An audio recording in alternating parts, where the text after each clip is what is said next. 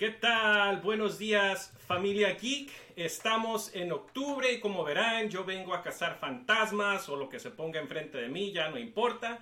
El calorón que está haciendo ahorita yo creo que es bueno para cazar y tratar de echarlo para afuera.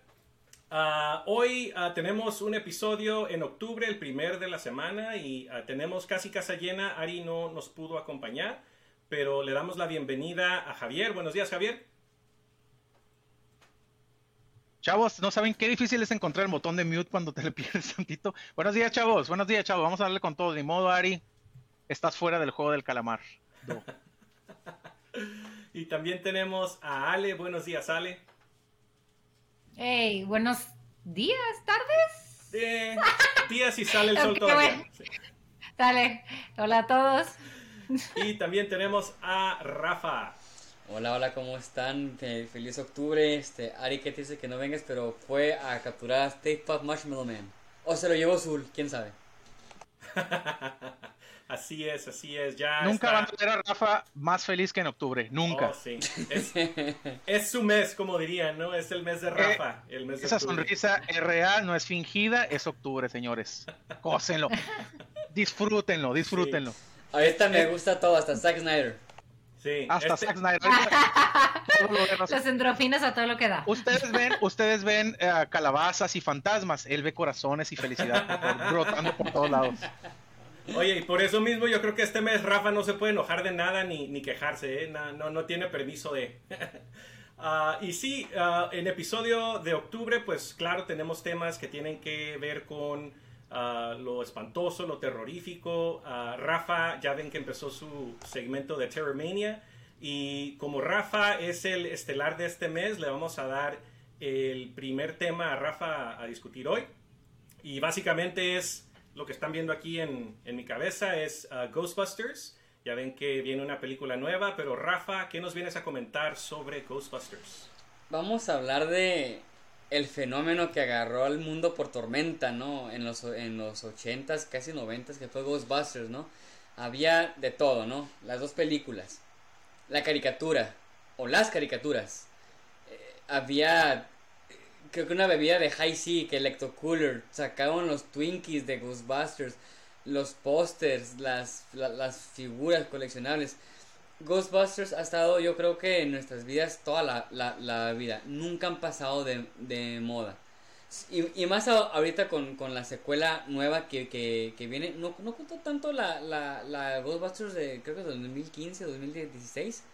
O la de las mujeres, como les dicen, ¿no? Este, que, que yo no soy fan de esa película. A mí no me, no me gustó mucho vamos a, bueno, yo quiero hablar tan más de la primera, que para mí se me hace una obra maestra. ¿Por qué? Porque junta mucho lo que es el terror y la comedia, lo mezcla muy bien, sin, sin hacerlo tan vulgar y no lo hace tan inocente. Es una buena mezcla entre lo adolescente y lo, y lo adulto. Eh, la 2 a mí me gusta por lo absurda que es. Sí es una copy-pasta de, de la primera que y, tal vez no tiene el, mismo, digamos, charm de la, de la primera, pero hey, tiene los mismos actores que honestamente tienen muy buena química, que son comediantes excelentes. Está Bill Murray, e, está ya el, el, el, el, fallecido Hal Ramis. O sea, Rick Moranes, ¿cómo no hablar de Rick Moranes? O sea, y, y como digo, y juntan la seriedad que, que, que tenía Sigourney Weaver, ¿no?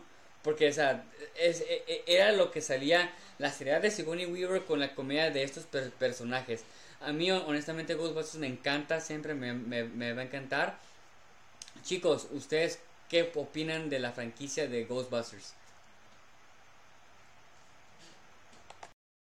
A ver, ¿quién empieza? ¿Quién quiere empezar? Ah, esa sí es franquicia. A ver si van a dejarla. Esa sí es, franquicia. Todas son franquicias. Back to the Future también es franquicia. A mí me gusta mucho. Creo, creo que la primera película, solamente la primera película dio para hacer un impacto cultural tremendo, ¿no?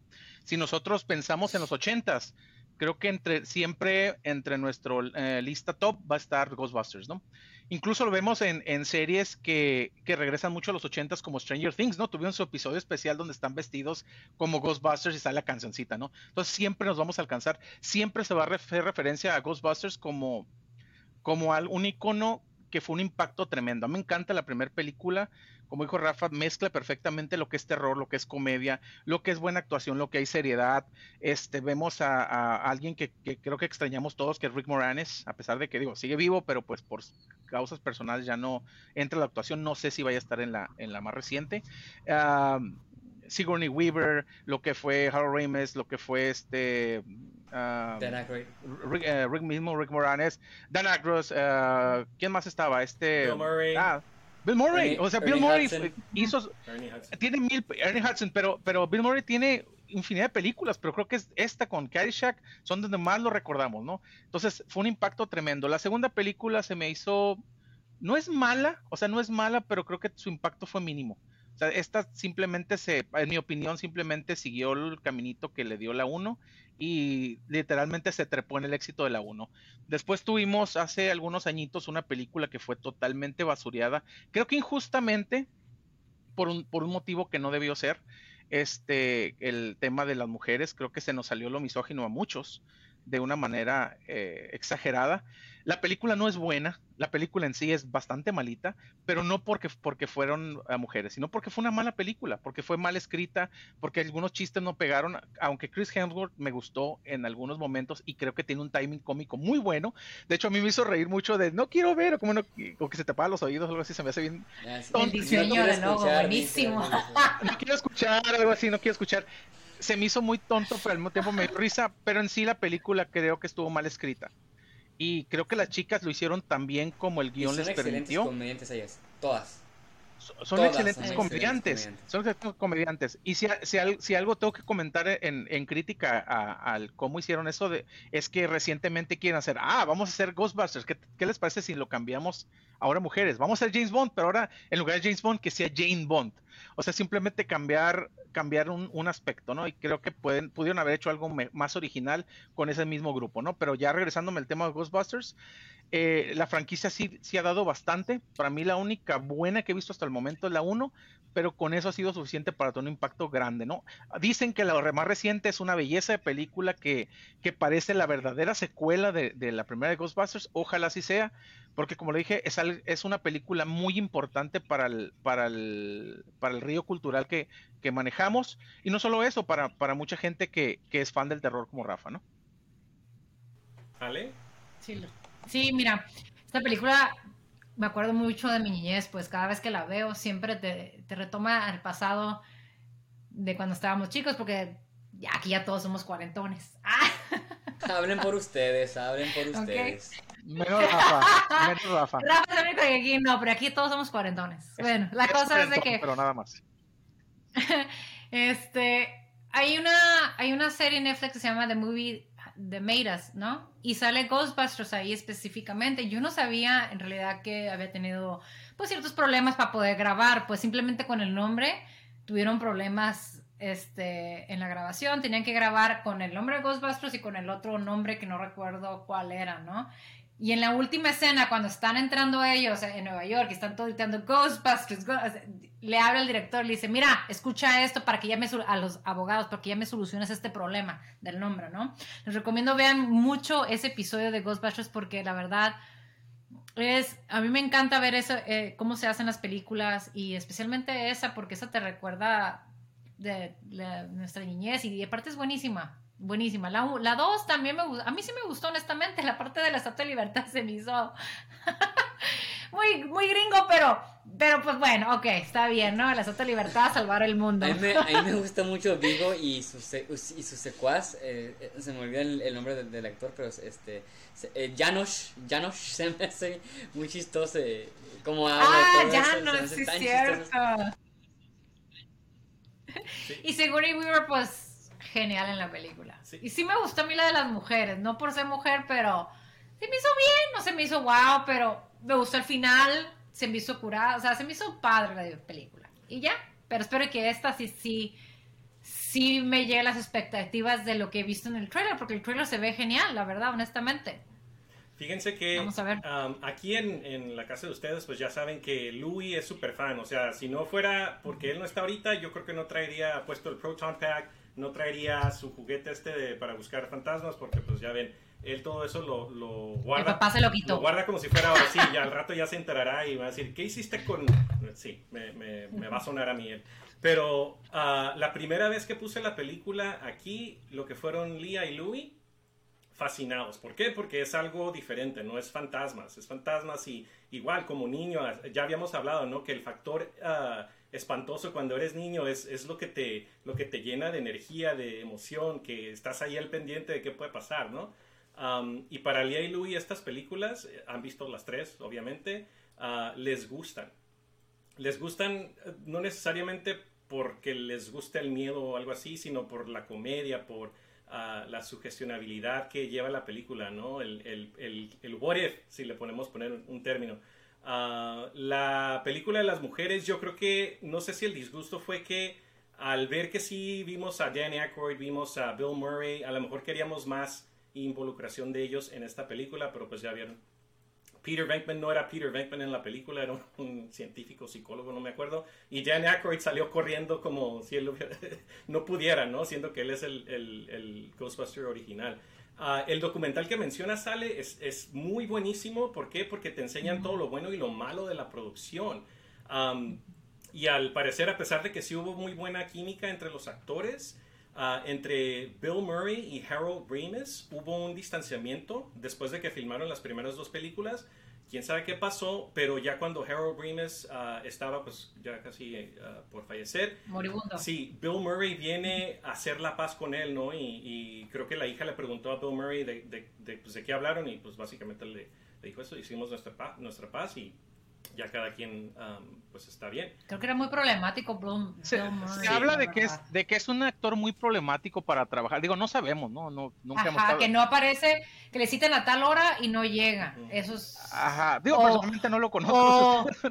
Sí. Pero... No, lo que pasa es que eso, es, eso era lo que decían, o por ejemplo, o no llegaba a veces al set, o llegaba, no llegaba preparado. Eso es lo que platican en ese documental, pues. Sí, hay, historias, hay historias muy escabrosas sobre él de ese estilo, ¿no? Sí, lo que menciona, lo que menciona Ale del tema, sí, hubo, hubo pues batalla legal, porque llegó a eso básicamente. Había, creo que era una serie que se llamaba Ghostbusters, que le querían, pues básicamente tomar el título, porque la serie creo que, a pesar, creo que ya estaba en producción, vieron la posibilidad de cómo cambiarle el nombre y sí, o sea, pues... De hecho, la, la película cambió de, de casa productora y no fue hasta que cambió de casa productora porque creo que un ejecutivo de la casa anterior, cuando se cambió a ser el, creo que el CEO de la casa nueva, ya vio que él tenía el poder y pues claro el dinero uh, para, para mandar llamar esa, esa orden y, y, sí, afortunadamente se les dio. Y sí, como dice Ale, el, el, impacto de la gente que estaba gritando, aclamando a los Ghostbusters fue lo que, lo que motivó a que se les diera el nombre. Um, la película nueva, el trailer, o sea, pues es básicamente la continuación de los Ghostbusters originales, ¿no? Supuestamente son los hijos de... Uh, vemos al final del trailer que sale Ray, Ray Stance. Uh, entonces yo creo que a lo mejor igual que The Matrix Resurrections, ¿verdad? A lo mejor uh, ignoran lo que fueron la 2 y la 3 y le dan una continuidad al final de la 2, que es lo que mucha gente esperaba, yo creo que de la del 2015-2016 pero, pero igual aquí es, es, uh, es, fenómeno cultural, o sea, cada octubre la tenemos que ver, a veces antes de octubre la estamos viendo, uh, cuando se nos antoje así un, un, sustito, porque pues no son sustos grandes, uh, pero aquí, aquí está, pues, por, por, por, por, orden de Louis y de Lía, las tenemos que ver. Y, si vemos la 1 y la 2, nos gusta más la 1, claro, porque empezó todo. Um, Louis, cuando ve su cuarto de juguetes, tiene, pues ya vieron, ya, ya traigo varios de sus juguetes aquí tiene un Slimer, tiene a su Firehouse Headquarters de Playmobil, tiene el Lecto One de Playmobil. Entonces, a, Louis le dices Ghostbusters y él le brillan los ojos, la sonrisa de oreja a oreja y pues ya se imaginarán, ¿no? Ah, pero sí, muy, muy pendientes de la película, a ver qué nos traen uh, próximamente. Rafa. Fíjate, a, a, mí, a mí de los Ghostbusters me, me gustó más la 2 cuando estaba niño. ¿Por qué? Porque tenía más criaturas, ¿no? Salen mis fantasmas favoritos que son los Scaleri Brothers. A mí me gustan mucho estos fantasmas. ¡Oh! Esa escena es muy buena. A mí me gusta. Esa escena es muy buena cuando están en la cárcel. Perdón. En... el juicio. Me gustan mucho, pero, o sea, no puedo. En el juicio. Pues tampoco puedo ignorar a los Terror Dogs, ¿no? Que es Zul y, y, y, Vince Clotho, ¿no? Pero a mí honestamente siempre me han, me han gustado mucho los Scaleri Brothers porque se me hacen de los más... Me daban miedo cuando, cuando, estaba niño. Y también que no puedo olvidar del monstruo grandote que sale en la 2 también, que se pone en el puente, asustando ahí. O sea, el slime también me gusta mucho. Todo eso, muchos chistes de, de, de la 2 me gustan más que los de la 1 pero hay escenas de la 1 que me encantan, como por ejemplo la, la, la, del Titanic, está, o sea, que, que está, que está eh, diciendo, well, better late than never, o sea, eso está, ese, ese, está incurado. pero... me gustan mucho las escenas de, de la primera, cuando están comiendo eh, com, comida china, nada más hablando del budget de, de, que ya están sin dinero, pues, ¿no? Y, y que dice Bill Murray, hey, mastica la, la comida, ¿no? O sea, estamos con problemas de dinero. O sea, todo eso, o sea, son, son escenas que me encantan de la primera, pero para mí los monstruos me, me gustan más de, de, la, de, la, de la 2. Ya después podemos hablar de, del videojuego, de, de la serie animada, que el videojuego también funciona como una secuela a la película. Eh, ah, dale, dale, dale. Dale, No, te iba a decir que inclusive la escena, la primera escena de la 2, cuando ella se le, se le va la carriola, qué, ni qué susto no puede ser ese para cualquier madre. O sea, honestamente, honestamente, yo creo que ahí te mete mejor, más susto que en la, que en la primera con la de la librarian. Oye, y qué chistoso, ¿no? Porque esa misma escena la vemos en, en ¿cuál fue Rafa? ¿The Conjuring o Annabelle? Annabelle. Annabelle, ¿no? Que se le va la carriola a la, a la, a la mamá, ¿no? Um, lo que iba a comentar para, para, la época en que salieron estas dos primeras películas, los efectos especiales desde el Proton Beam, los fantasmas, el slime, el slime bailador de la película, hasta ese, ¿no? ¿Cómo, cómo ah, olvidarlo? pero, pero muy, yo creo que fueron muy buenos visuales para los ochentas, básicamente. Y lo que mencionaban de la mercancía, uh, sí, ya, hemos visto en Stranger Things, en uh, Loki, el Kid Loki cuando está sentado en su trono se está tomando un High Sea Ecto Cooler, no sé si se dieron cuenta. Y los Twinkies que mencionaron, porque ya ven que los Twinkies, los Twinkies son análogos con lo que es la película de Ghostbuster, la referencia del, ah, Giant Size Twinkie. Um, es cosa que se, que se trata de vender casi cada año, ¿no? Para octubre. De hecho, creo que este último octubre no se pudo por lo de la pandemia y todo eso, pero creo que este, este año ya regresaron, entonces ya a, Rafa ya le tengo ahí una mercancía que me encargó de Halloween. Ajá. En, en, la película de Casper hay una referencia también, de hecho bastante clara. sale, están tratando de sacar a los, a los fantasmas, sale Dan Aykroyd, este, who you gonna call? Someone else. someone else, exacto. Ah, exacto. someone else. Who you gonna call? Someone else. Sí, la, la, frase, Javier, que acabas de decir, who you gonna call, o sea, ya se hizo mundialmente reconocida. La canción, oye, la canción. La canción es genial. Ya está hasta en el videojuego de uh, Just Dance. O sea, sí, el impacto, ¿no? El impacto. Ajá curiosamente, la, semana pasada, ¿no? Que hablábamos de, Howard Short regresando para la serie de, The Lord of the Rings por lo épico y lo reconocible que es esa música. Es lo mismo con Ghostbusters. Eh, no me puedo yo acordar de ninguna otra canción de Ghostbusters, porque luego llegar y, a ver, dime otra canción. No, bueno, espérate. Pero la que ha tenido un impacto tremendo donde sea. Gente que nunca ha visto la película, que no sabe la película, pero que nada más escucha, ya sabe que es Ghostbusters. Es lo único que así de grande ha sido esa, canción, tan grande. Yo creo que esa y, las de, y la de Rock y la de, la de Tiger son como que las que las escuchas y ya sabes de dónde, de qué película es. Exactamente. Ah, y Rafa, para no desviarnos tanto de lo que es el terror y, Halloween y fantasmas y lo que sea, también ah, queremos extender un poquito tu tema de terror manía. Ya lo empezamos a, platicar ah, al principio del mes, el viernes pasado. Entonces, tu lista ya lleva tres películas anunciadas. Hoy anunciaste la tercera, entonces ya básicamente dos ya las viste. la primera que fue The Hills Run Red y la segunda que fue ayer, que fue Annabelle Comes Home. Entonces, ¿qué nos quieres uh, platicar sobre estas oh, dos primeras películas? Vamos a primero de The Hills Run Red, ¿no? O sea, yo entiendo mucho el, el, el, el, tema de la explotación de películas, ¿no? Sexploitation, Goresploitation, Blaxploitation, todo eso. Eh, esta película es un claro ejemplo de la, del, del famoso Sexploitation y Goresploitation a más no poder. Son, son esas películas que dicen dos, tres frases y ya estás viendo boobies, ¿no? O dicen cuatro o cinco frases y ya estás viendo sangre. Son de ese tipo de, de, de películas. o sea, este cualquier película de Marta y Gareda, ¿no? Ándale, algo así, pero Algo así, ¿no? algo así. Marta Gareda escena. Anda.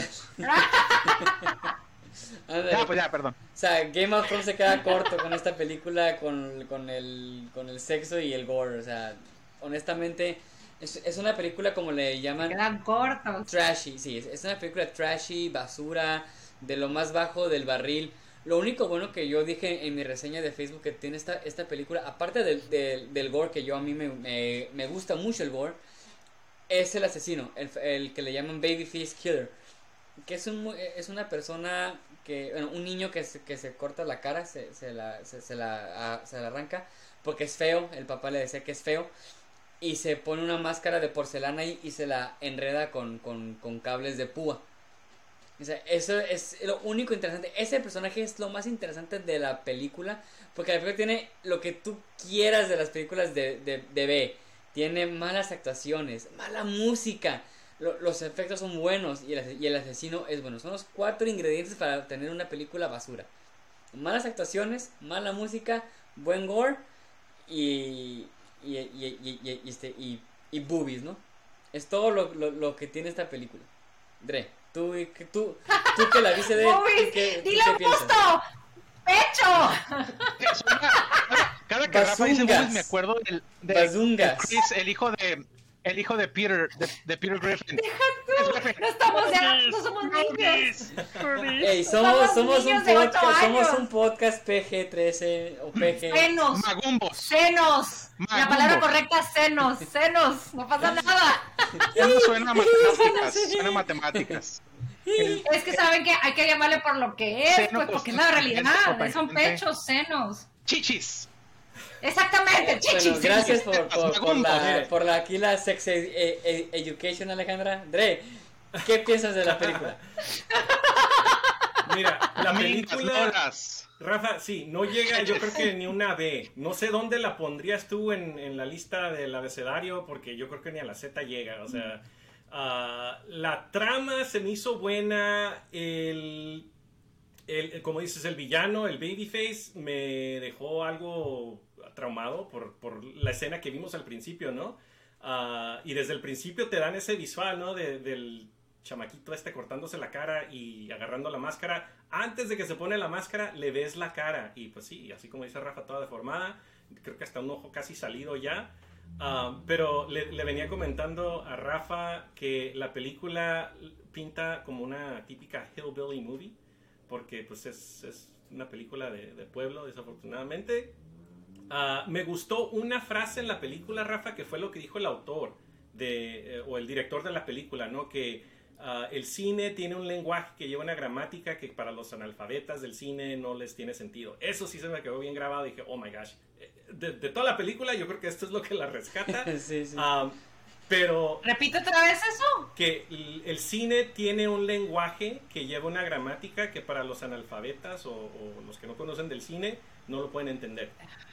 No, es que bien. Está- que- que- Sí. ¿Seguro que no lo dijo Wow. Denis Villeneuve eso? ¿Quién, quién sabe, oye? No, pero ¿Quién es sabe? Si es, cierto, Pero- sí es cierto. Está suave la, la, la idea, ya, ya para terminar con esta película y ya brincarnos a Annabelle, este, entiendo lo que quiso hacer, quiso ser una familia Sawyer, para los que no sepan, la familia Sawyer son los de Texas Chainsaw Massacre, pero con cineastas, ¿no? Mm. Es todo lo que quisieron hacer, una, una familia Sawyer, pero la verdad no le funcionó muy bien. Tiene, como, dije, como di- dice Dre, tiene una muy buena temática, pero no la saben eje- ejecutar bien. Dre, ¿a Lulu sí le, sí le gustó o no la vio? Fíjate que a ella no se la puse, ah, más por lo que nos dijiste de la reseña. Si se anima a verla, mm, me va a decir que no le gustó también. Estoy casi seguro que va a decir que no le gustó. Y más por el gore, que sí está demasiado... Oye, la escena de los ganchos. Esa, dije, oh my God. Eh, Me dicen babyface y pienso en un gángster. Oh, no, este pasa de gangster, Ale. Este, este está mucho más allá de lo que es un gangster. Yo creo que ni, yo creo que los narcos le quedan corto a este babyface. ¿Quién no, ¿Quién no se llamaba uno así de los de Dick Tracy? ¿Babyface? Creo que sí, creo que sí. Ah, Sí, ¿verdad? um, Sí. Ah, ah, Pero eh. Rafa, esta película, te digo, sí, en lo que es gore, se salió del... Híjole, mano, está, está muy, Muy roja. Yo creo que Sí. por eso le llaman The Hills Run Red, ¿no? Yo, yo sé que tú, tú- tú no la ves y nos vas a dar tu opinión ya que la veas. ¿Tú qué opinas más o menos de las películas gore o de las explotaciones de, de las películas? ¿De sexploitation o gore, o gore exploitation?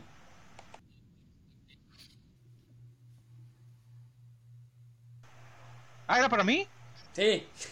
Sí. Sorry, se cortó, se cortó. Es que se- Sí. no, es que se cortó. Sí. Nada más vi. Perdón, perdón.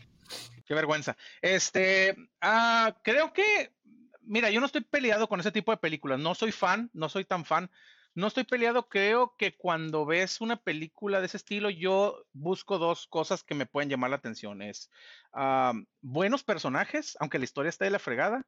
Personajes que me llamen la atención, que me guste, eh, algo sobre ellos, algo que me interese estar dos horas o una hora y media viviendo lo que estos personajes están viviendo o una historia más o menos coherente.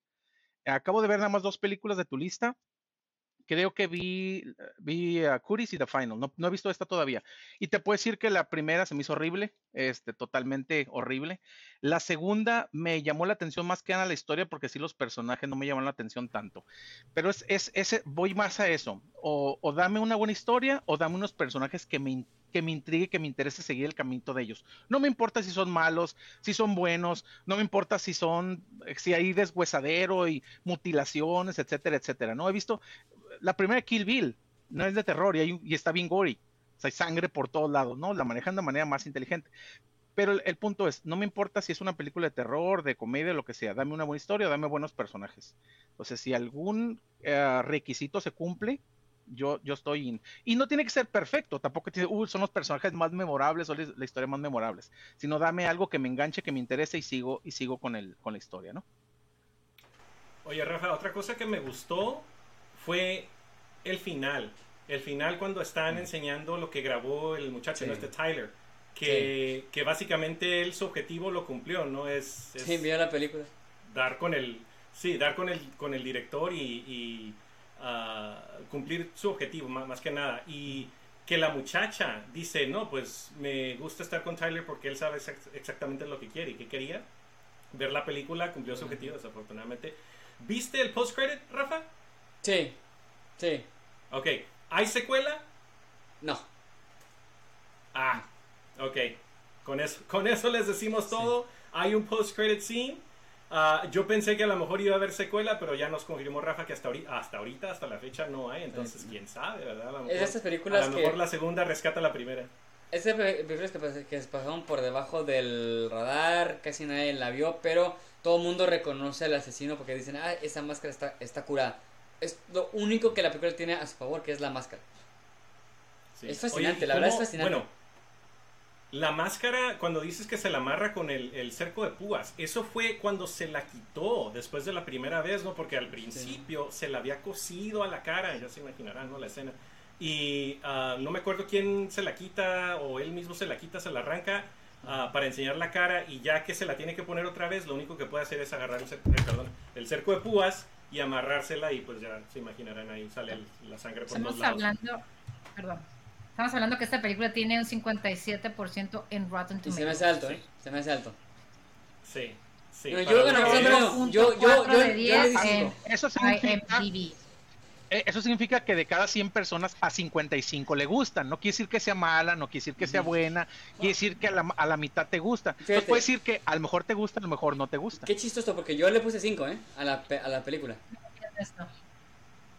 Así que. Pues sí, ahí tiene en, este, en IMDb, tiene de 5 5.4 de 10. Sí.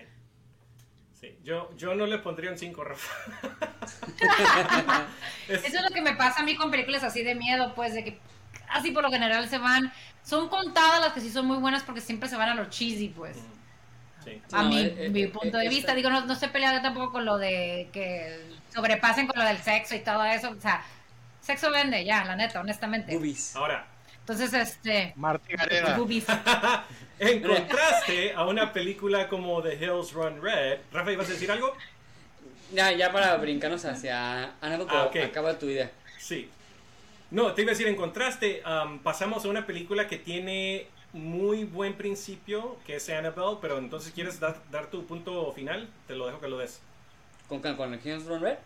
Ajá. No sé si ibas a Eh, decir algo. no, ahorita. nada más que fue una buena i- idea, pero no muy bien eje- eje- eje- eje- eje- eje- eje- ejecutada.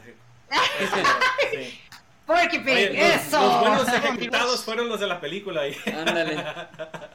Ah, pero sí, en contraste a la película esta de Hills Run Red, pasamos a una que se llama Annabelle Comes Home. Ah, la tercera película en la serie de Annabelle, Rafa, ¿correcto? Sí. Es el abuelo Simpson diciendo, When you can home, con la pierna así.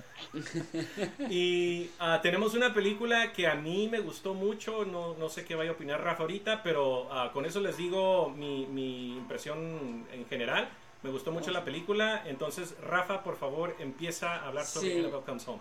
Yo creo que esta película es de lo que tiene, que dijo Javier, tiene buenos personajes, buenas actuaciones. Todos estos personajes tienen excelente química.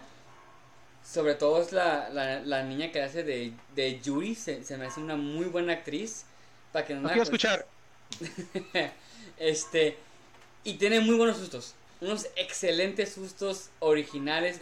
Los clichés sí están, sí los utilizan, pero son bien poquitos. Los, los, lo- la atención que maneja la, la película es de que, ay, aquí va a salir esta cosa y me vas a saltar. No, solamente te, te dan suspenso y, y de repente se brincan a otra escena.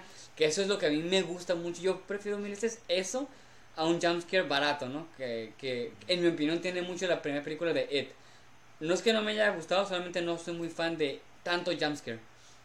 Y hon- hon- hon- honestamente, este Ed y Lorraine Warren que están este por eh, ay, se, eh, Vera, Vera Far- Farmiga y Farmiga, por Patrick Wilson.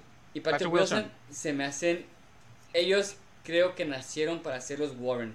Así como Johnny Depp nació para ser Jack Sparrow, así como este Hugh Jackman nació para ser Wolverine, ellos nacieron para ser los Warren. Tienen una excelente química y en cualquier película que los veas juntos como los Warren, tú te crees que están enamorados, o sea, tú, tú, tú, tú sientes que están enamorados. En, en, en cualquier película, en, Como en- Lady en Gaga las, en y- las de Conjuro y y, este. en las, y, y en las de Annabelle. Se me hacen muy buenos personajes, muy buenos sustos y, y honestamente pues Annabelle es la, digamos, es el Thanos del, del, del conjuro, del, del universo del, del, del conjuro, ¿no? Vera Eh, Farmiga, muy buena actriz, por cierto, ah, eh, muy sí. buena actriz. De hecho, la vamos a ver en la serie de Hawkeye. Creo que ella es, eh, sin ser una A-list, creo que es alguien que siempre, siempre puedes confiar en que va a hacer un buen papel. Sí, Donde sea sale, donde sea sale y si tú sabes que siempre vas, vas a confiar en ella, ¿no? fue lo mejor de Bates Motel. Eh, Ya. Esta película tiene 65% en Rotten Tomatoes. Oye, Rafa, para hacer una película de los Warren, ah, Patrick Wilson y Vera no salen tanto en la película y No, aún no sé así, mucho. Y, aún y aún así, así se siente la presencia lo de que, ellos. lo que sí, el- el- los cachitos que tienen, o sea, te, te, pues, te contribuyen un montón, ¿no? Pero como dices, la niñita, am, los monstruos, Rafa, el- la, la escena del lobo, del, del pretendiente de la, de la babysitter, ¿cómo se, lo, ¿cómo se lo quita encima con un guitarrazo? Oye, bien cliché, Bob como dices.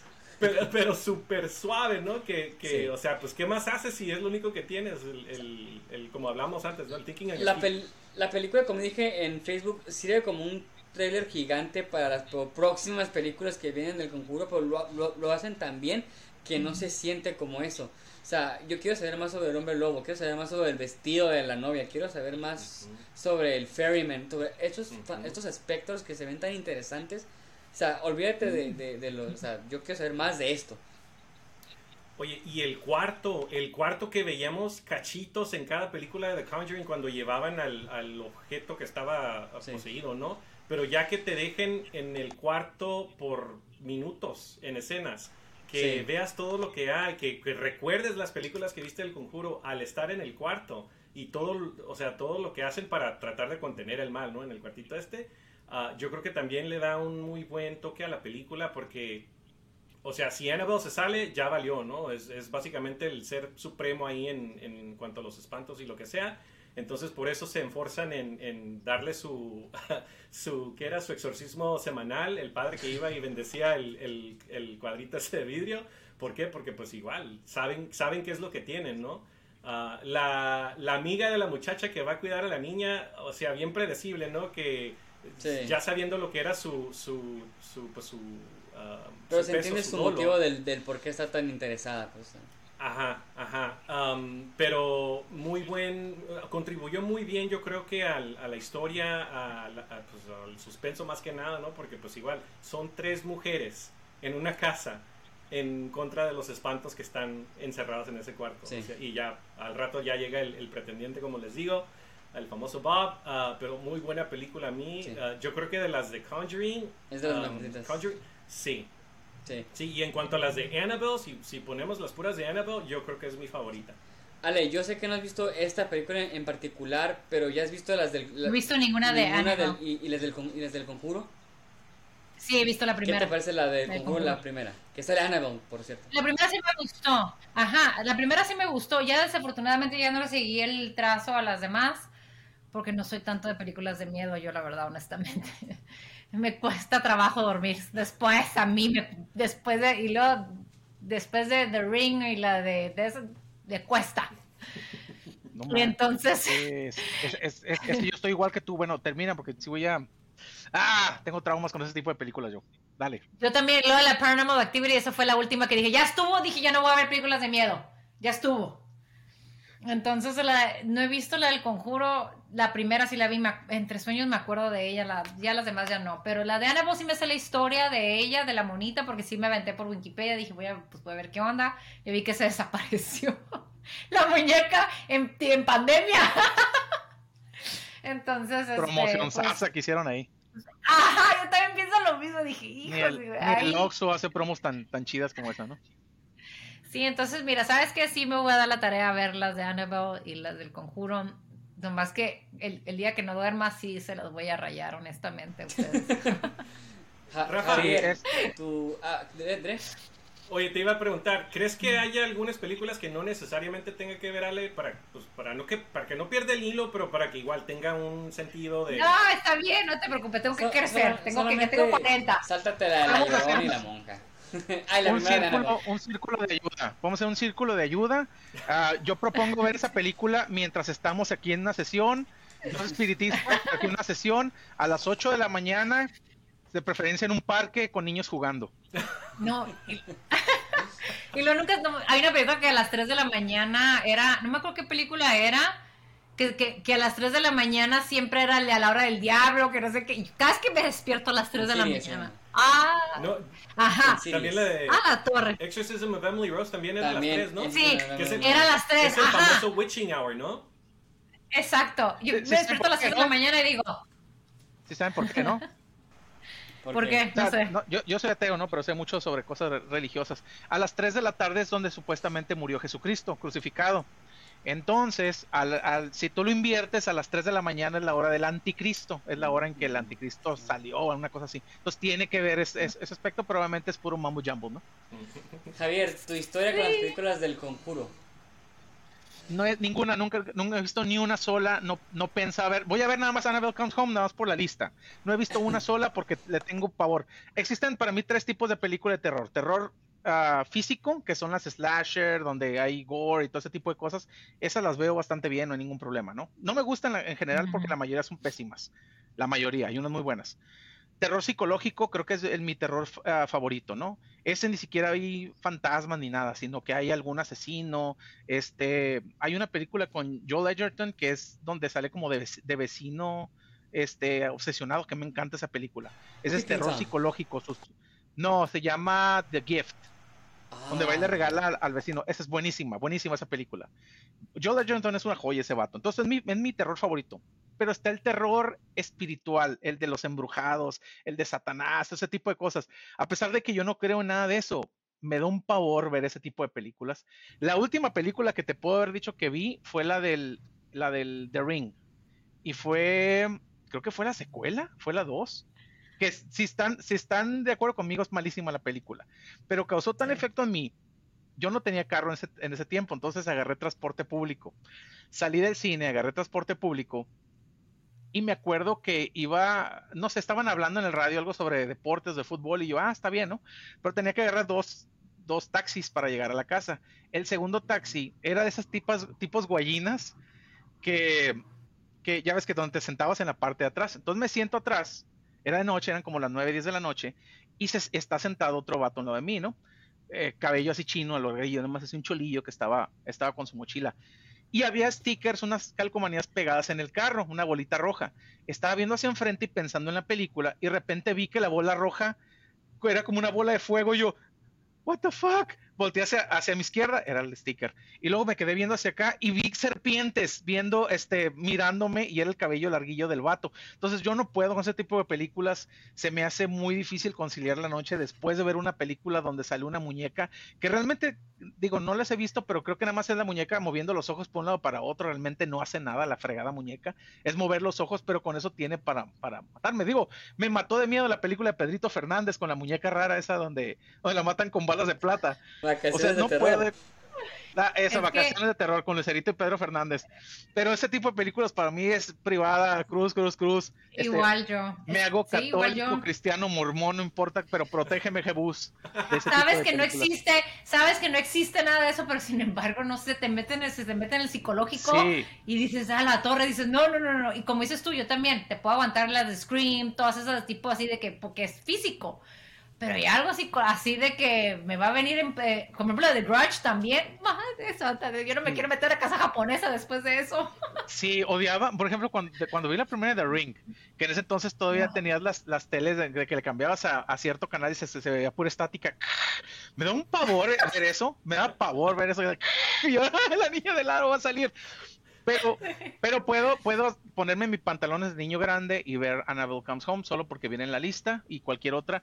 Eh, digo, creo que la, la, la gran mami de todas estas y que podemos decir que es una obra maestra digna de todos los Oscars es la de Exorcista, ¿no? La primera película que es una verdadera obra maestra, es eh, maneja lo que es el terror psicológico y el terror espiritual, pero de verdad. O sea, realmente sales de ver esta película y si, si hace viento al- eh, afuera de tu casa, que sí que mueve las hojas, vas a sentir el pavor de haber visto después de haber visto esta película, ¿no? Sí. Sí, tienes razón. Sí.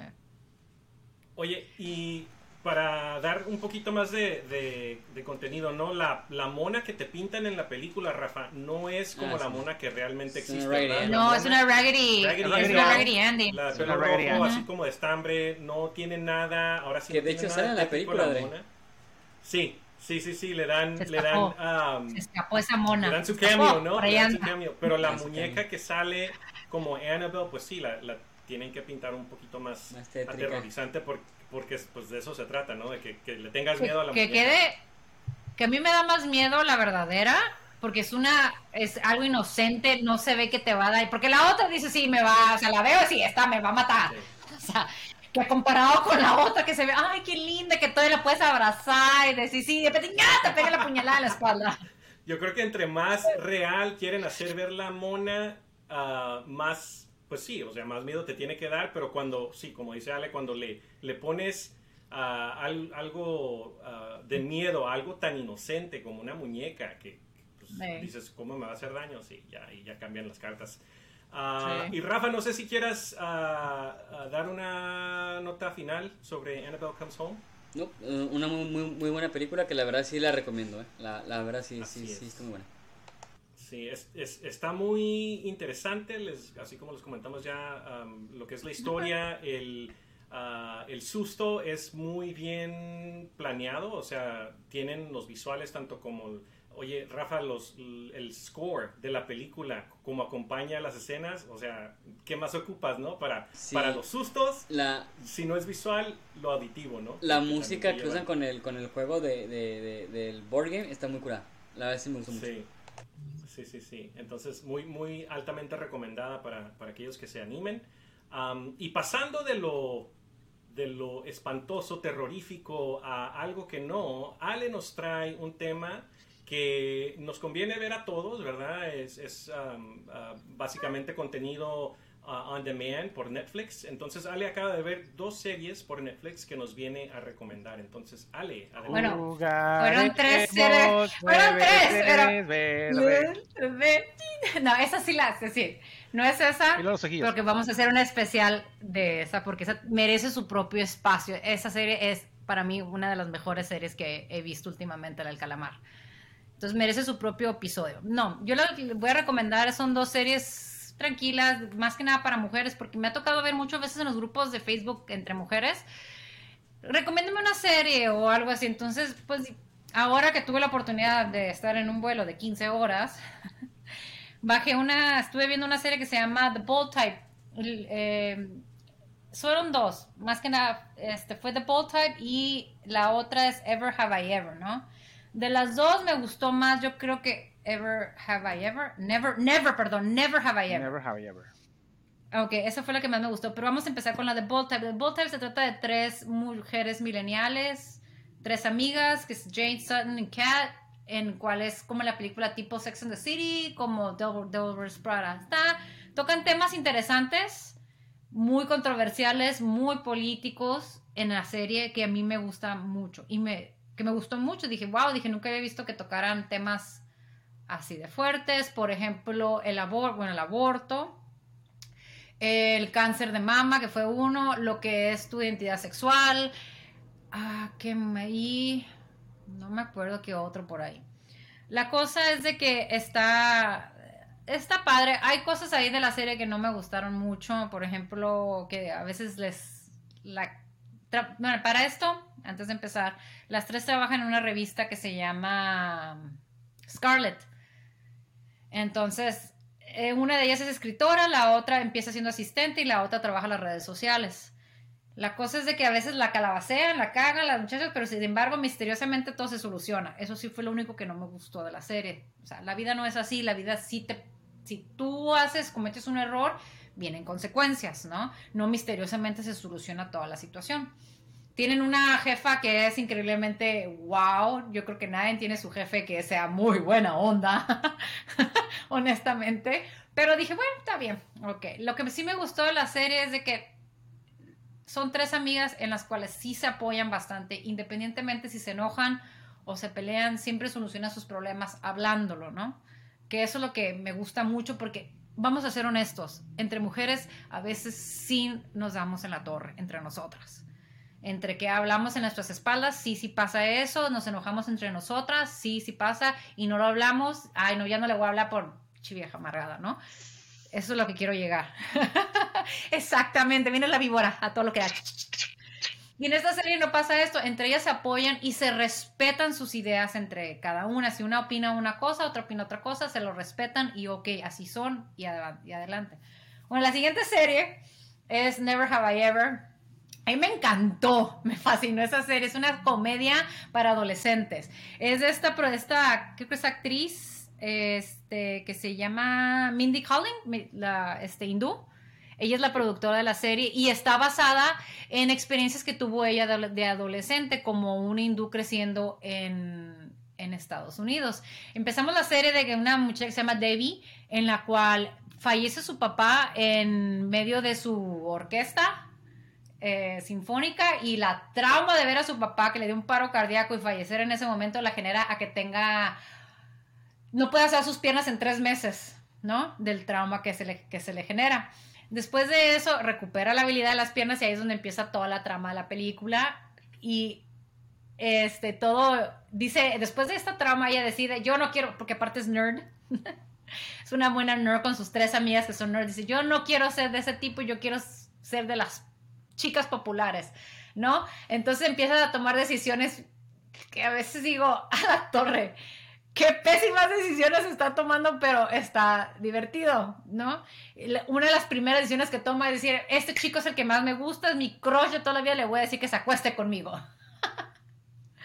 Dices, a la torre, qué obviamente no pasa, no sucede porque no estaba ya preparada, pero dije, wow, dije, qué buena manera de, afrontar una, de poner algo en, en, el tema, ¿no? Y está narrado la película por este jugador de tenis que se llama John McEnroe. John ese mero, está narrado por él. Cosa que yo no sabía ni quién era, honestamente, pero parece ser que él era un tenista de los ochentas que era muy controversial con los árbitros, ¿no? Me encanta, me encanta mucho porque ella, ella es una hindú viviendo en Estados Unidos y más aparte ella quiere tener la experiencia hindú. Sus papás son súper hindús diciéndole, no, si eso es, mi hija es vegetariana y todo, y la chamaca comiendo carne. Mencionado ese tipo. John McEnroe en la canción mencionado John McEnroe en la canción de House of Pain, la de Jump Around. I'll hit your ass like John McEnroe. If the bitch steps up, I'm smacking the hoe. Fíjate que no me he dado cuenta de eso. John McEnroe, pero sí, muy famoso. Yo la verdad, honestamente, cuando vi ya lo googleé, ya supe quién era, pero está... También tenemos a, que también empiezan a narrar eh, Andy um, Samberg y esta uh, Gigi Hadid, Hadid, Hadid, la modelo. en, una, en las narraciones. Son dos temporadas de esta serie, yo la verdad se la recomiendo muchísimo. Este, está divertida, te deja con buen sabor de boca y este, no está nada aburrida. No está nada aburrida esta serie, es como chick films, chick films, chick series, la verdad. Sí, yo de, Las dos. de Never Have I Ever sí he escuchado porque mi esposa la ve religiosamente. De hecho, estaba ansiosa porque saliera ya la segunda temporada y me ha platicado de algunos episodios, como el que ya mencionó Ale, que sí, que ah, ella por, por querer salir del estereotipo, ¿no? Siendo hindú, siendo mujer, minoría, etcétera, en Estados Unidos, am, quiere romper esos estereotipos quiere ganarse, ahora sí, pues la popularidad, hace lo que hace para, para llegar con el, el famoso jock, ¿no? Que es su crush. Ah, hay un amigo que tiene que al amigo le llama la atención ella, ella sigue con su objetivo de, de, pues, ligarse al, al, al jock. Ah, ya que con el jock queda, creo que ah, ella empieza a generar interés amoroso por el, el amigo nerdo y el amigo nerdo ya está con otra muchacha que creo que es Es el, era su némesis, Ajá. el amigo nerdo. Así es. Era su némesis y se convierte Sí. su amor. Ay, padrísimo, me encanta la relación entre ellos dos porque se friegan entre uno y el otro. Como los dos son nerdos y son muy inteligentes, se empiezan a pues a chingar entre uno y el otro, la verdad, Sí. honestamente. I'm so sorry si es PG-13, pero es la palabra correcta. Así es. Rafa, Sí, a- a- a- yo, he- yo he escuchado de, de esa de, de, de- de Never Have I Ever porque yo, yo sigo en redes sociales en redes sociales a, a esta ah, ¿cómo se llama? Este Mindy Kaling. Mi- Mindy Kaling. Mindy Kaling. La amé yo en, en, en The Office. ah, era Ajá, de, ella es ya. era de los personajes más chistosos. este y, y de hecho ella es la voz de Disgust en, en, en En la de Inside Inside Out. Inside Out, sí, es una, es una comediante, es una Exacto. persona muy chistosa. Y salió en Oceans, Oceans 8 también y me encantó su personaje en- ahí. Su- Que no la he visto, con- pero me la recomiendan mucho. Dicen Sus- que está muy Está divertida. muy buena, ¿eh? Sí, está divertida. A mí me la encantó primera, esa. la Sus primera, digo, entrevistas quitando con- las secuelas horribles. Sus entrevistas con Conan. O'Brien son demasiado chistosas para, para, o sea, siempre me carcajeo cuando veo sus, sus, sus entrevistas. Hon- Honestamente, ella me cae muy bien, se me hace una persona muy chistosa. Y sí, sí, le, sí le voy a dar una chance a la, a la serie. Porque sí, sí me llama la, la Sí, está la muy buena esa serie.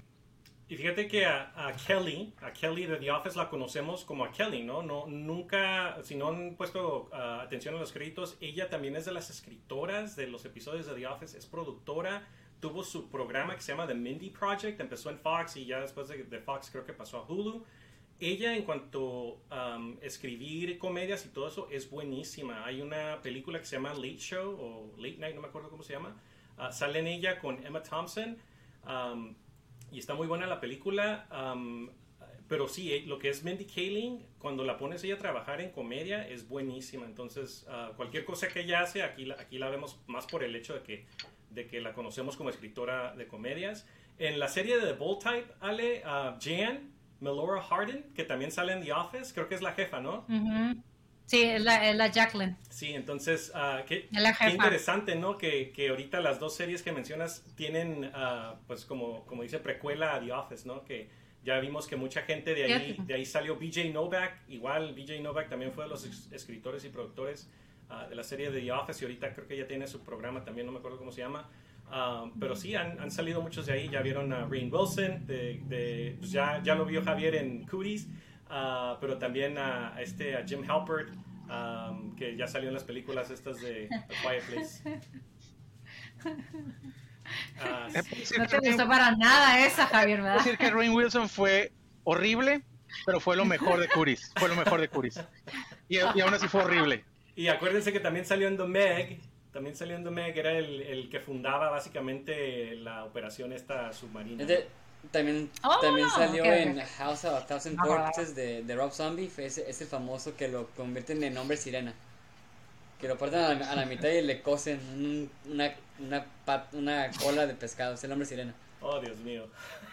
Ay, santo Dios. ¿Ves? ¿Ves? ¿Ves? Por eso no veo de esas, porque se, se van a lo cheesy. Ok, Ale, pues muchas gracias por esas dos recomendaciones. Yo creo Me que sí. gustó, pero me gustó la segunda recomendación más que nada, porque mi esposa y yo ayer terminamos de ver la del juego del calamar, la de Squid Game, y eh, ya sabes, terminas de ver una serie en la que estás totalmente enganchado y sientes ese vacío, Sí. ¿no? Y Sí, ahora- ajá, así me pasó y me fui con esta serie así yo, como- después del calamar. Pero yo, nosotros no tenemos la fortitud ni el, ni el, ni la, la fuerza interna como para seguir con otra serie, así como, ah, ahora sigue esta, ¿no? Es como, ¿qué sigue ahora? es, ese, es ese vacío, es el, es el postorgasmo, es el, es el, ya acabé de comer, ya me acabé el postre, ¿qué sigue? No, no tengo más que comer, pero mi estómago aún tiene, mi estómago de, series necesita más. Entonces es un... Javier, a mí me pasó lo mismo, lo mismo que a ti te pasó, pero duré un día y dije, ¿y ahora qué voy a ver después de esta mega serie? Y me, y me topé con esta en, ahí mismo en Netflix y la verdad sí te la recomiendo, sí te deja así como que más, te tranquila lo del calamar. Sí, y, aparte hay series que ella ve total, totalmente, que la mayoría son chick eh, series, ¿no?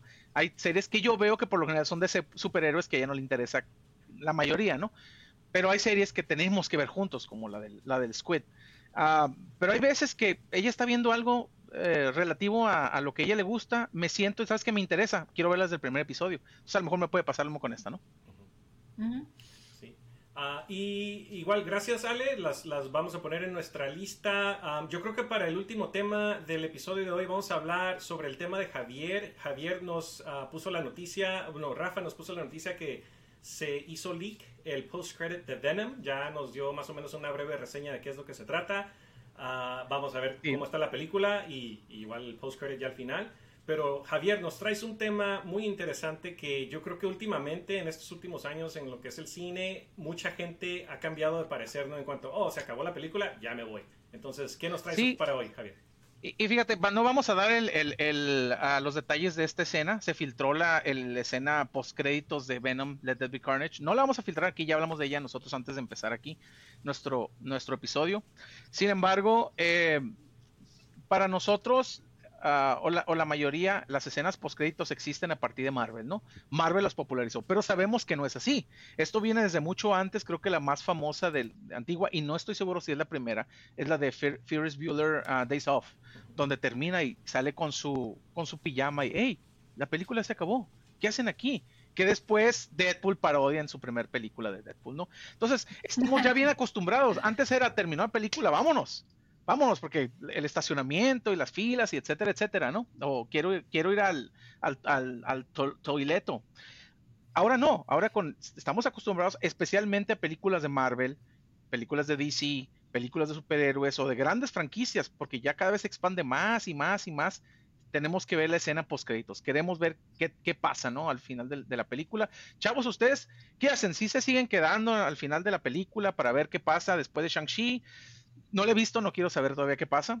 Sin embargo. Esa fue la que más me gustó. Ok, pero, pero, ¿ustedes les interesa? Y si es así, ¿cuáles son sus escenas postcréditos favoritas? ¿Quién empieza? Yo, A ver, Rafa Son, son, son cosas que, que sí, que, que, que dices, ah, por ejemplo, está la uh, Ferris Bueller's Day Off, que si te quedas, eh, el, de, que de hecho lo parodean en, en Deadpool 1, me parece que, que, que sale, oh, siguen aquí, que ya se acabó, no sé qué. Pero a mí me gusta mucho la de Airplane, no sé si saben que Airplane tiene un post-credit scene. Sí, que sale el este el, el, doctor diciéndole, volviendo a repetir la misma escena, ¿no? No. O sea, cuando van a aterrizar. ya ves que al principio deja el, en el taxi a su pasajero y que le sigue cobrando. Ah, ah, sí, que sigue esperando. Sigue esperando y de hecho le, le, está cobrando lo que es lo que dura la película y cuánto hubiera pagado una persona con un viaje de lo que dura la creo que la, película dura una hora y media. O sea, creo que ese en ese tiempo le hubieran cobrado por una hora y media tan, lo, que sale en, en, la caja de, del taxi. Eso se me hace una escena muy chistosa y solamente por el detalle, ¿no? De que, hay, de que se quedó toda la película el, el, el pasajero, ¿no? Otra que me gusta mucho es la de la de Endgame, que no es nada, solamente el martillo. De, de, creo que es de Iron Man, ¿no, Javier, cuando empezó? Sí, es de la primera película de Iron Man cuando empieza tan, clan, clan, que es lo que escuchas. Me gusta mucho. ¿Por qué? Porque es, es emotivo. Y no, y no tienen que decir nada. O sea, pudieron, pudieron haberlo hecho cheesy y poner así un grande banner de Iron Man y no, solamente fue el, martillo y ya, no ocupábamos nada más. Y volviendo con Marvel, otro que me gusta mucho es el de Spider-Man, Homecoming, el de Capitán América. Ah, cómo me hizo reír ese. Cómo me reí. ¿Cómo te gustó ese? O sea, me hizo enojar, pero a la vez lo entendí y me encantó, ¿no? El que, ah, ¿Por qué estás esperando Ah, o sea, sí, cierto. eh, algo tan tan de- disappointing? Me encantó eso. eso. Esos tres son los que me han gustado hasta, el- hasta el momento. Es el valor de la paciencia. Es el valor de la paciencia, me encanta. Y muy feliz, ¿no? El, el, el, el Capitán America ya ves. ¿Cuántas más de esas? How many more of these? o sea, me encantó. Dre, Fíjate que yo, ah, yo sí, ah, obviamente, después de Marvel, creo que la primera Iron Man ya fue razón, ¿no? Para quedarse. Y, y más porque nunca sabía si sí iba a haber o no iba a haber. Ya hay páginas que te dicen si va a haber post-credit scenes o no. Te va a decir si va a haber ah, during credits o mid-credits o post-credits. Te dicen exactamente a qué horas pasan. Ya algunos te dicen qué es lo que contiene la escena. Pero sí, a partir de Marvel, ah, pues sí, ya. Y a veces hasta con DC también me quedo. A veces hasta con otras películas me quedo. Ah, con la de Cooties, se tienen que quedar. Si no se quedaron, tienen que quedarse a ver el final. Ah, las que yo me acuerdo que me gustan mucho, pues ya mencionaron varias, pero está Avengers Age of Ultron. Ah, no, perdón. Avengers, al Ah, final eh. de la primera batalla, Ah, sí. que es que se sientan todos a comer shawarma. Shawarma. Ah, Shawarma. ¿verdad? sí, shawarma. ¿Y, y qué, qué te pinta? Dice, ok, pues sí, son superhéroes y lo que sea, ya le ganaron Tienen a los que comer. Sí, people gotta eat, o sea, te desgastaste en la batalla por salvar al mundo y pues que es lo primero que es dame comida, no dame comida. ¿Sabes que me gusta esa escena, André? De que están todos así agotados, Sí. tronados de, de haber peleado. Hasta, o sea, buenísimo. hasta Thor, que ya conocemos que pues es un, un dios ah, no- nor- no- ah, nórdico, Javier, Nórdico, ¿verdad? nórdico. Es un dios nórdico. Y pues igual, tiene necesidades humanas igual que un humano no- normal. Niño, Zombieland. Ajá, Zombieland. No sé si vieron el post-credit de Zombieland con Bill Murray, que supuestamente Sí. está muerto Bill Murray. Sí, y ya al final, en el post-credit, ahí sale. Ah, y ah, si vieron la de 22 Jump Street, el Endless Sequels que sale al final, es básicamente una escena y la repiten y la repiten y la repiten y la repiten. Hay variantes ahí. Esto no Ah, ahorita ya con el tema de Loki. Sabía. si, les, si les interesa, está, está suave porque pues ya- bien, la comedia entre ah, Jonah Hill y ah, Channing Tatum Sí. es buenísima, ah, Sí. pero la escena esa en particular está muy interesante y muy, muy Ta- cómica. También las de Piratas del Caribe están, están curadas y todas tienen post credits. Todas las de Piratas del, del Caribe Sí. tienen post y, y- y- todas están, eh, están curadas. Oh, cuando regresa Barbosa, yo creo que esa es de las mejores, ¿no? O sea, Eh, que esa- todos hacían muerto. Fíjate, esa no es tanto post-credit scene porque es, es la última escena de la película. Es justamente des- antes de los créditos. Yo a veces sí hago trampa y la quiero poner de- en mi lista porque es buenísima. O sea, eh, yo te puedo decir que para mí me encantó la primer, las primeras tres películas. Sí entiendo, fue Sí. cayendo. La primera, la primera creo que todos coincidimos que es buenísima. La segunda, hay gente que como a mí que me gusta, hay gente que no le gusta. Y la tercera, la gran mayoría detesta esa película, la tercera. Y hay pocas, hay pocas personas como yo que sí me gusta. Pero te, te puedo decir, o sea, la segunda me acuerdo que, ah, muy, muy divertida y todo. Pero la última escena, donde sale Barbosa mordiendo la manzana y, so tell me, what have you done with my ship? no manches, o sea, grité en el cine, ah, no manches, Barbosa. Que me encantó ese personaje, me encantó la forma en que, eh, ah, ah, ¿cómo se llama el actor? Jeffrey Rush. Ah, Jeffrey Rush eh, lo interpretó, porque es un, Excelente actor. es un actor muy serio, por lo general muy solemne en sus actuaciones, y sin embargo, el haber hecho este personaje tan creíble, tan divertido a la vez, sale en la última escena, o sea, ah, se me hizo, se me hizo increíble. Ale, ¿qué escenas para Bien. ti te, te gustaron de postcréditos? Yo creo que siempre me retomo la de Iron Man, la primera. Cuando le dice The Avengers Initiative. ¡Ay! Así. yo no sé, pero yo en ese momento dije, ¡ay, qué bonita! Fascinada, ¿no? Y este, yo creo que ahorita la de Shang-Chi me gustó muchísimo. No la Ya, digas, ¿Quién de no- aquí ha visto? Yo la he ¿Nadie visto, de aquí ha no la visto visto. Shang-Chi? No lo he visto, no ¿Quién no la ha visto. visto? ¿Tú la viste?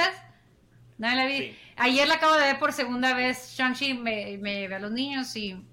Ah, cómo me gustó la película. De- Ahora sí, la como que la. Es cuando la primera vez la ves, está emocionada y esta segunda vez saboreas más la película. Y ah, cómo me gustó esta película. Y más porque me encantan películas así de artes marciales, ¿no? Fíjate qué interesante porque tú Ajá. tienes ese background de artes marciales y creo que tú eres, eh, has sido, sin, sin, sin raspar muebles, que tú tienes un ojo mucho más entrenado para ver cómo es la co- coreografía, ¿no? Entonces, eh, ayer precisamente estábamos viendo, sin, no voy a spoiler, ¿no? Estábamos viendo Squid Game. Me gustó cómo hicieron la pelea entre los dos personajes al final. Sin, es- ay, sin spoiler, ya estoy diciendo sobre la pelea, ¿no?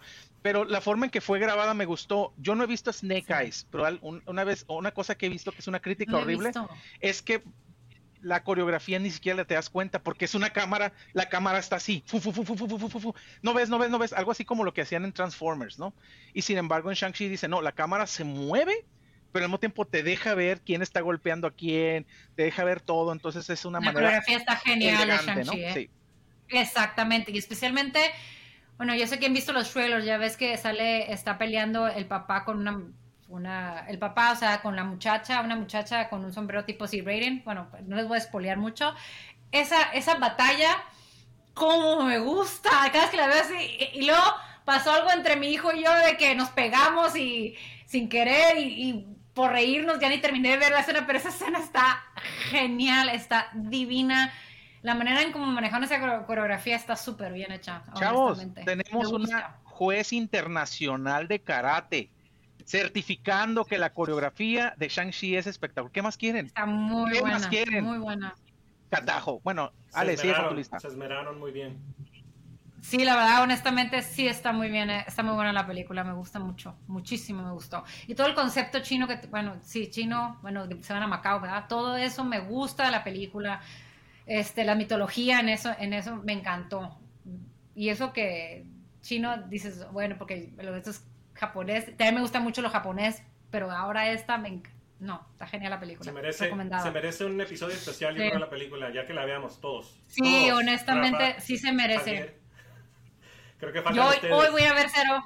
Hoy voy a ver 007. Oh, Daniel Craig. ¡Yeah! Yo ya estoy listo. La última de él me fascina. Yo estoy listo para volver al cine, pero mi familia todavía no lo está, entonces ni modo. El, Vox Populi, Vox Day, la, la, democracia aquí este, impera. Sin embargo, sin embargo, yo no la pienso ver en, versión pirata. ¿eh? Esa película no, no lo amerita, no piratea nada, maldito. ¿Sabes qué? Ahorita yo voy a ir a, bueno, ayer fui a Paseo Chapultepec aquí y la verdad está vacío, ¿eh? Éramos cinco personas dentro del cine. Súper vacío, la verdad, honestamente. Es... Y... la verdad que el cine, yo no tengo ningún problema con... Abierto, vamos, vamos a ver. Ah, bueno, yo creo que las de Marvel me gustó mucho, como dicen, uh, como dijo Ale, la de Iron Man. Eh, no estábamos acostumbrados a, fue la primera película de Marvel, fue la, la película que nos, nos abrió la perspectiva hacia un universo mucho más grande. Incluso usan ese tagline, ¿no? Eh, vimos la película de Iron Man, yo la verdad fui sin expectativas. Eh, pensé que iba a haber un churrazo, ni me acordaba que existía Robert Downey Jr., sin embargo salí maravillado de esta película y de repente vemos a Nick Fury que yo acabo de leer recientemente, en ese tiempo acabo de leer en los cómics de Avengers, New Avengers de, Ultimate Avengers, perdón, donde Nick Fury es, es, afroamericano y está modelado después de Samuel L. Jackson, ¿no? Sin embargo, sale aquí y digo, no manches, y luego la iniciativa Avengers, o sea, mi, mente se fue a muchas cosas, se fue a X-Men, no, yo, yo no, yo me puse a investigar ni a pensar sobre licencias y sobre permisos, pero van a jalar a los X-Men, van a jalar a los Cuatro Fantásticos, vamos, van a jalar a, a, Spider-Man. Y sin embargo nos dieron un universo donde jalaron superhéroes B, porque realmente en ese entonces a nadie le importaba Thor, a nadie le importaba Iron Man, a nadie le importaba este el Capitán América, porque todo era X-Men, exactamente. Puro, puro, y sin embargo, exactamente, los Guardianes de la Galaxia. Un universo increíble y precisamente la escena post créditos de Avengers terminan, y sí, lo de Sharma es bien divertido, pero esa escena donde está el, el líder de los Chitauri de Humans, que no son tan débiles, y de repente cortejar al, no, retarlos es cortejar a la muerte y voltear a de no manches. Ahorita vemos esa escena y es, ah, no es nada, pero es entonces lo épico que fue haber visto en el cine a Thanos por primera vez, a pesar de fue una sonrisa, una mirada. Y yo sé que el concepto de Thanos lo cambiaron, porque Thanos es, en, la motivación de Thanos en los cómics es enamorar a la muerte, literal, a la muerte. Por eso cortejar a la muerte, es cortejar a la muerte. Entonces vemos la sonrisa no manches, o sea, es Thanos. Yo sé que lo cambiaron, para mí quedó bastante bien, pero, pero me gustó, ¿no? Ah, otra de, de, de, Marvel que me gustó mucho y no es de los no es del MCU, es precisamente de X-Men. Ah, The Wolverine es una película muy divisiva. No estoy hablando de X-Men Origins. The Wolverine, donde va a Japón, es una película muy divisiva. A mí me gustó sin ser una maravilla. Sin embargo, cuando termina la película, hay una escena post créditos donde Wolverine está en un aeropuerto. Entonces está viendo que en las pantallas están dando comerciales de, Trask Industries, de obviamente Bolivar Trask, uno de los creadores de los Centinelas, ¿no? Entonces en eso se empieza a mover cosas de metal, se activa el detector de metal Voltea y es Sir Ian McKellen como Magneto, ¿no? Deteniéndolo así. No manches, yo me acuerdo que me congeló la sangre cuando vi esa escena en el cine por primera vez. Y le, dice, no te creo, vengo porque hay fuerzas oscuras que se están moviendo y guau, ¿no? No te creo nada, no me creas a mí, ya sé que no vas a creer a mí. Entonces llega Charles Xavier, ¿no? Y es donde le empiezan a hablar de que algo grande va a pasar y ocupan su ayuda. Por supuesto, era una, eh, lo que iba a venir era Days of Future Past, para mí la mejor película de, todos los, de todas las películas de los X-Men, por mucho. Y esa misma película, Days of Future Past, tiene una escena bien fregona post créditos, que es, termina la película y vemos el antiguo Egipto, está una pirámide siendo construida por un montón de, esclavos gritando en Sabanur, en Sabanur, que ya sabemos por supuesto que es el primer nombre de Apocalypse. No saben la emoción que tuve cuando vi esa escena y no saben la decepción que tuve cuando vi la maldita película horrible de X-Men Apocalypse, que no le hace ni justicia a esta escena tan fregona de X-Men de X-Men Days Future Past, ¿no? Ah, y digo, para no irme muy grande, eh, voy a hacer trampita, como dice ahorita con lo de lo de este Pirates 2. Ajá. No es una escena realmente post créditos porque creo que se va entrelazando con los, con los créditos y está justo antes de que empiece. Pero la primera Kill Bill. Termina Kill Bill, ya mató a los 88, mató a Orenishi, hizo su desmadrito, la, la novia, ya va en el avión, anotando su lista. Este, que ahí creo que la que sigue es Bernita Green, ¿no? Es la, la, afroamericana que mata en su casa. Pero en esa escena eh, sale Bill, todavía no le has visto la cara, se le acerca a Sophie, la mutilada, y le dices, ya se dio cuenta, ya, ya sabe ella que su hija está viva, y en ese momento empieza la canción, tu, tu, tu, tu, tu, tu, tu, no manches, o sea, escuchaste en el cine, estamos tan, tan enganchados con esa película que era imposible que te, que te quebraras, ¿no? Pero fue buenísima esa, escena, es pre-post créditos, no sé si hacerle trampita en ese aspecto. Ah, la escena de Deadpool 2, donde viaja al, al, pasado ah, salvando a algunos de X-Force, pero al final hace precisamente... Que se dispara. Lo que él mismo. Hace, se, va y mata al Deadpool de la película de X-Men Origins, mata a Ryan Reynolds mientras está creo que leyendo el guion de Green Lantern, y luego va y mata a Hitler, al bebé Hitler, donde dice, ay, qué horrible, pero bueno, máximo effort, lo mata, que es algo que había sugerido, había sugerido, nada más que no con Hitler, sino con Thanos, este Don Cheadle en Avengers Endgame, ¿no? De, simplemente ir con Ah, sí, es cierto, sí, sí, sí, sí. Entonces, Yo tampoco nunca entendí por qué no hacerlo, pero ya después ya, ok, ya entendí. Sí, o sea, porque así no funciona de tiempo, pero en Deadpool sí. Ajá. Y para terminar, um, sí, esta sí es escena medio crédito, mid credit scene, que es Tropic Thunder no sé si aquí la vieron, en 2018, hay un personaje que me tomó por sorpresa, especialmente por quién lo interpreta. Tom Cruise, hizo el papel de Les Grossman. No manches, para mí es uno de los cameos, no sé si llamarlo cameo, más fregones de toda la historia. Dicen que está modelado después de Harvey Weinstein, el productor este eh, pedófilo, misógino, polémico, por decir una manera. Es un desgraciado, ¿no? Pero lo hizo de tal manera de, you, punch that guy in the face. No manches, o sea, pero termina la película y es Les Grossman o Tom Cruise bailando. Eh, ay, ¿qué película era la de? Era una... La de Risky Business. No, no, no era Risky Business, era una, era una canción de rap. Era una hip hop song, sí. Era una hip hop. Ajá, que le dice, y empieza, pa, ah, está buenísimo, pero esa película es muy buena. Y empieza a bailar. Es genial esa escena, genial. Puedes ver 50 minutos. Si pudiste ver 50 minutos de Baron Simo bailando, puedes ver dos horas de él bailando. Get Low, Se llama Get Low. ¿Cuál? Get Low. Get Low. Ah, no, no la conozco, no me acuerdo. A lo mejor si la escucho la voy a reconocer. Sin embargo, es buenísima esa escena. Entonces, es, es bastante, bastante buena. Y ahorita nada más acordándome de las escenas post créditos, la de Ghostbusters de las mujeres, al final menciona a Azul. Do you know Soul? Es la última frase que se menciona en esa película. Ah, ya. Sí, sí, sí, Los chavos, vamos a tener escenas postcréditos donde sea, donde las vean. Y ahorita que me acuerdo, nada más para terminar, nada más porque me enganché. En la película de Coco, cuando termina, y esta es bastante emotiva, salen, no hay escenas y realmente salen ofrendas, así como las que vemos en las películas y las típicas de cualquier casa mexicana, un 2 de noviembre, de las personas que trabajaron en, esta película y murieron en el proceso. salen ofrendas. Ah, no sabía eso. Sí, es bastante buena, es bastante emotiva esa parte. No, no sabía. Oh, ok, ok. Ok, pues yo creo que con este bonito, bonita nota de, ofrendas ya se aproxima noviembre, que viene el Día de los Muertos, todos los santos, ah, yo creo que concluimos el episodio. a palabras finales, a Javier. Vámonos a desayunar. No, es cierto, ya desayuné. Chavos, este, tengan excelente semana. Al rato vamos a tener nuestro uh, review de Squid Game, que fue bastante bueno. Para algunos fue la quinta maravilla del, del universo, la sexta. Yeah. Para mí me gustó. Este, creo que he visto mejores series que esta, pero aún así es bastante buena. Así es. Ale. Igual, es muy buena serie. Y aparte tiene, sí tiene un mensaje la serie, independientemente de qué tan, what the hell está pasando. Pero tiene muy buen mensaje esa serie, la verdad. Y Rafa. No siempre todo es dinero. Rafa.